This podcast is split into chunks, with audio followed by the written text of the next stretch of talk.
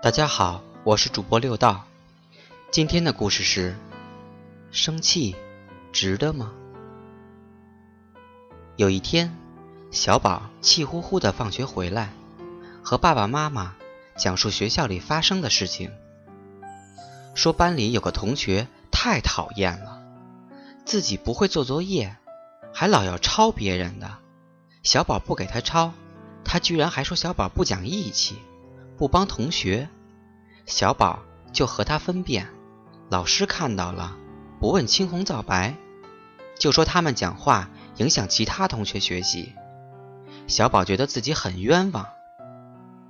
小宝妈妈一听，也觉得小宝挺冤的，就劝小宝别生气。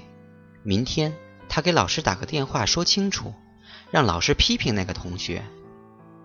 小宝爸爸听着母子俩的对话。笑了笑，给他们讲了一个故事。古时候有个老人，他一生气就绕着自己家的房子和土地跑三圈儿。后来他的房子越来越大，土地也越来越多。生气之后，他仍要绕着房子和土地跑三圈儿，哪怕累得气喘吁吁、汗流浃背。后来，随着他年龄的增长，他有了儿子、儿媳、孙子。有一天，他生气了，还是绕着自己家的院子跑了三圈。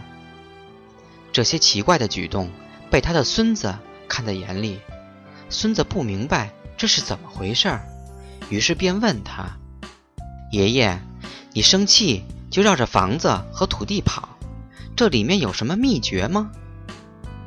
老人对孙子说。年轻时，一和人吵架、争论、生气，我就绕着自己的房子和土地跑三圈，边跑边想：自己的房子这么小，土地这么少，哪有时间和精力跟别人生气呢？一想到这儿，我的气就消了，也就有了更多的时间和精力来工作、学习了。孙子又问。爷爷，那你成了富人之后，为什么还要绕着房子和土地跑呢？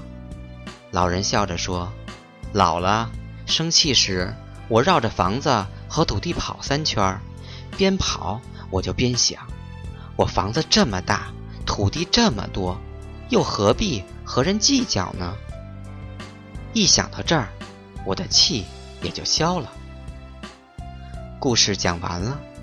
小宝爸爸继续说：“小宝的同学想抄小宝的作业，首先说明小宝已经做完了，也说明小宝的学习成绩不错。要不同学还信不过你呢，你说是不是？”妈妈和小宝都笑了。爸爸继续说：“老师批评你们，是希望你们注意，在教室等公共场合。”是不应该影响别人的，这个也没有错吧？至于老师冤枉了你，难道你没有说话吗？妈妈和小宝不笑了，静静的想着什么。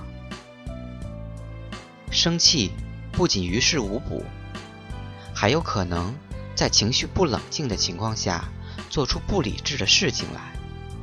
生气更不利于健康。所以，一定要学会情绪的自我调节。